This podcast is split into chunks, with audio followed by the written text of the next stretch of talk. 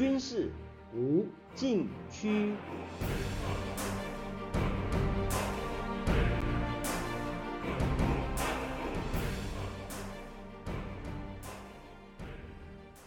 听众朋友们，大家好！您现在收听的是自由亚洲电台的军事无禁区栏目，我是栏目的主持人齐乐意。十一月二十九日，美国国防部发布《二零二二年度中国军事与安全发展报告》，又称《中国军力报告》。这份报告是在俄罗斯入侵乌克兰、中国在印太地区采取更具强制性和侵略性行动，以及加大对台湾。军事压力的背景下提出，内容对美中和美俄之间的战略竞争态势做出新的定位，指出中国是世界唯一有重塑国际秩序意图和能力的竞争者，并且对美国国家安全和自由开放国际体系构成最重要、最具有系统性的挑战。报告的前言指出，在今后决定性的十年里。美国需要洞悉解放军的战争方式和新的作战概念，并且评估其未来的军事现代化目标。中共二十大后，解放军把目标投向二零二七年，目标是加快中国军队机械化、信息化、智能化的融合发展。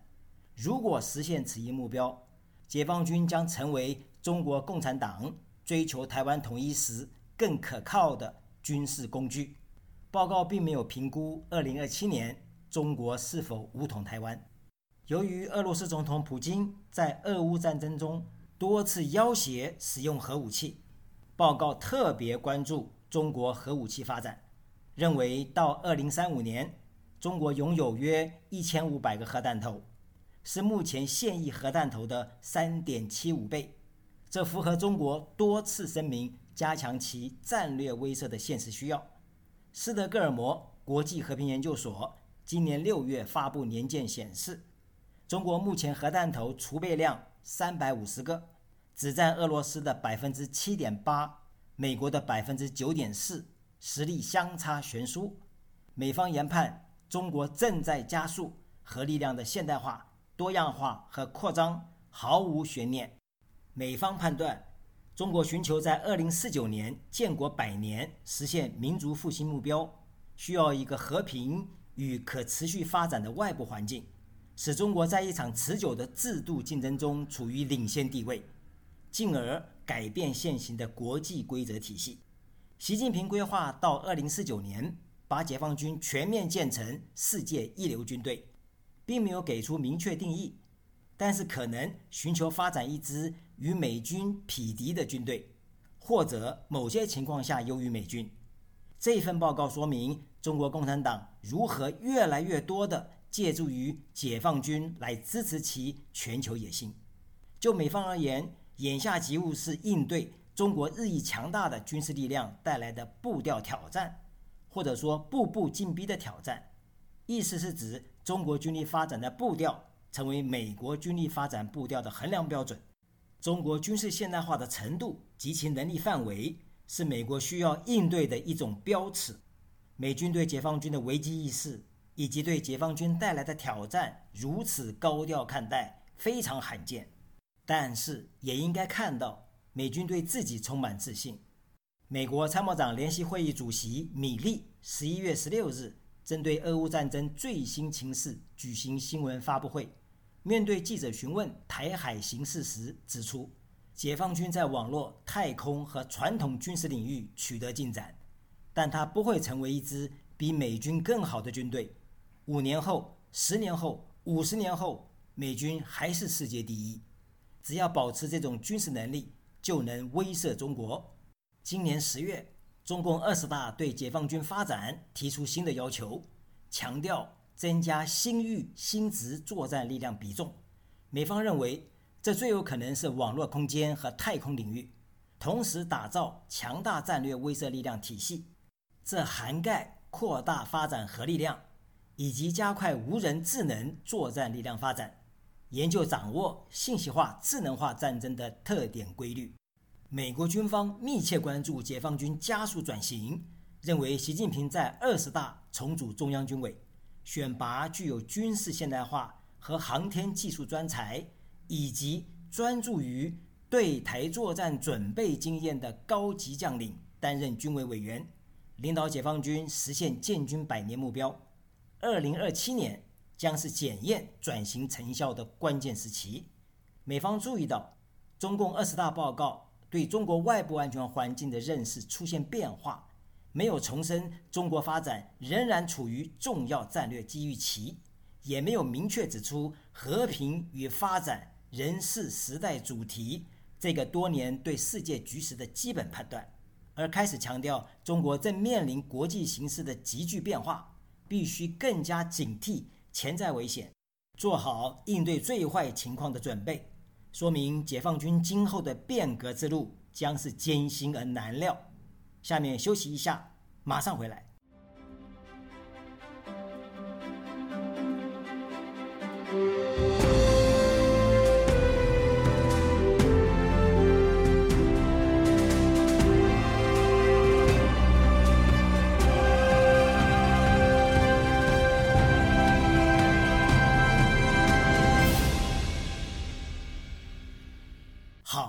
继续来谈。中国军力报告特别关注解放军把体系破击战作为新的战争方式。这种战争观是把战争视为体系的节点对抗，而不是机械化军事力量之间的歼灭战。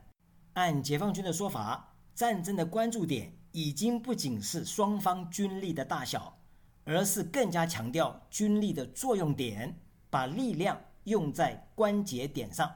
体系破击战的具体操作是集中精锐作战力量。以非对称、非接触、非线性式的中远程精确打击为主，对敌人作战体系以及整个战争体系中的直管中枢、通信节点及要害目标实施结构性破坏和战略瘫痪，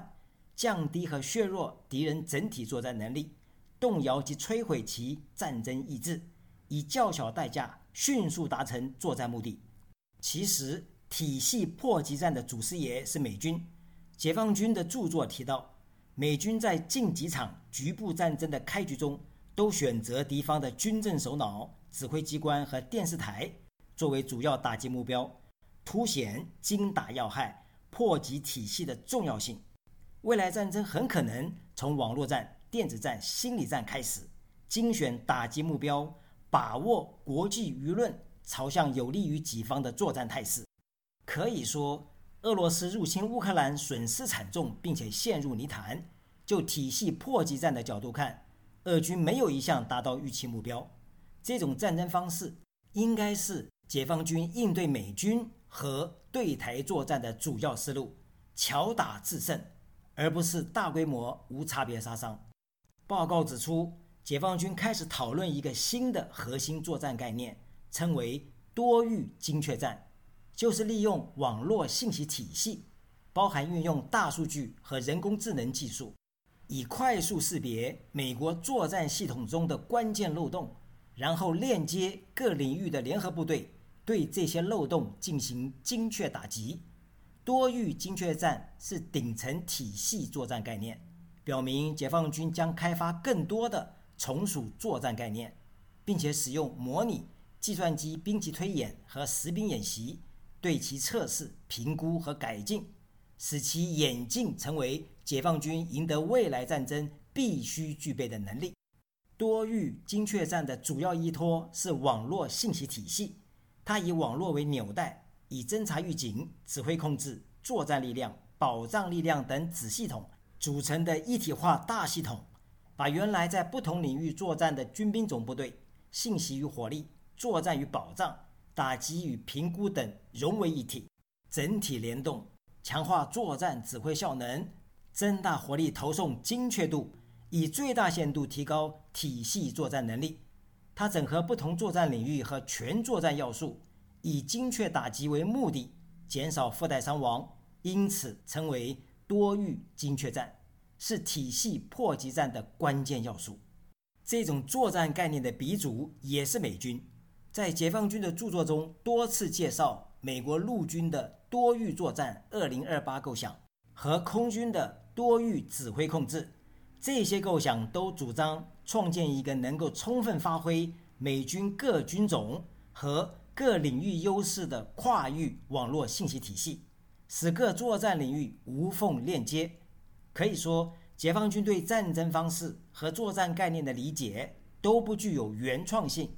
但是有可能在应用上做出某种适合于自己的创新做法。其中的差异和巧妙之处，正是美军想要了解和掌握的。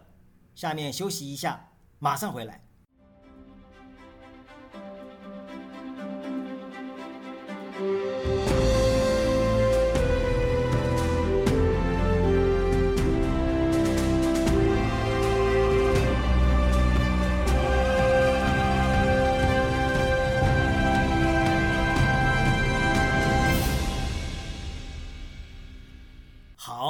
继续来谈。一体化联合作战是解放军急切建构的基本作战形式。中国军力报告对此作出初步评价，指出解放军为促进联合作战进行重要的结构性改革。目前，解放军反介入、区域拒止能力在第一岛链中最强。尽管解放军越来越有能力向菲律宾海投射力量，并且加强向更远的太平洋地区。延伸这种能力，但是在第一岛链之外开展支持反介入或联合行动的能力仍处于初级阶段。二零二零年十一月，解放军开始施行新的联合作战纲要，确立解放军联合作战制度，并且明确联合作战的组织实施和指挥权责等基本问题，以及作战行动、作战保障、国防动员。政治工作等重大原则、要求与基本程序，但是报告引用解放军的著作指出，纲要施行以来，联合作战仍局限于战略层面，由于依赖高层领导人的指挥权或使用行政手段来确保遵守纲要，因此还不足以在未来战争中取得成功。换言之，在高度集权管制体制下的解放军。如何在战役战术层面上充分发挥灵活度，看来很有问题。在对台军事斗争准备方面，报告指出，中国空军2021年有240天进入台湾防空识别区，特种任务飞机，比如反潜巡逻机和电子侦察机，几乎每天都在台湾防空识别区内活动，比上年明显增加。此外，中国海军在台海周边进行二十多次带有夺岛性质的演习，超过二零二零年的十三次，甚至在一个季度内实施一百二十多次海上训练演习。今年八月初，为报复美国众议院议长佩洛西访台，中国空军跨越海峡中线的战机超过两百五十架次，火箭军发射弹道导弹至少四枚飞越台湾高空。史无前例。美方认为，解放军将继续增加对台军事压力，并且配合外交、信息和经济手段，试图迫使台湾走向统一。目前，解放军对台军事行动有四大方案：实施空中和海上封锁，选择有限武力或胁迫性行动，发动空中和导弹战役，和全面入侵台湾。美方指出。解放军有能力夺取台湾的近海岛屿，但可能激起台湾的独立情绪，引发国际社会的强烈反对。发动两栖登陆、全面入侵台湾，是最复杂和最困难的军事行动之一，将对习近平和中共政权带来巨大的政治和军事风险。中国军力报告并没有评估2027年中国是否武统台湾。这个问题也许只有等到中美两国总体力量对比发生变化或拉开差距才有答案。听众朋友们，您现在收听的是自由亚洲电台的军事无禁区栏目，我是栏目的主持人齐乐意，谢谢大家收听，下次再会。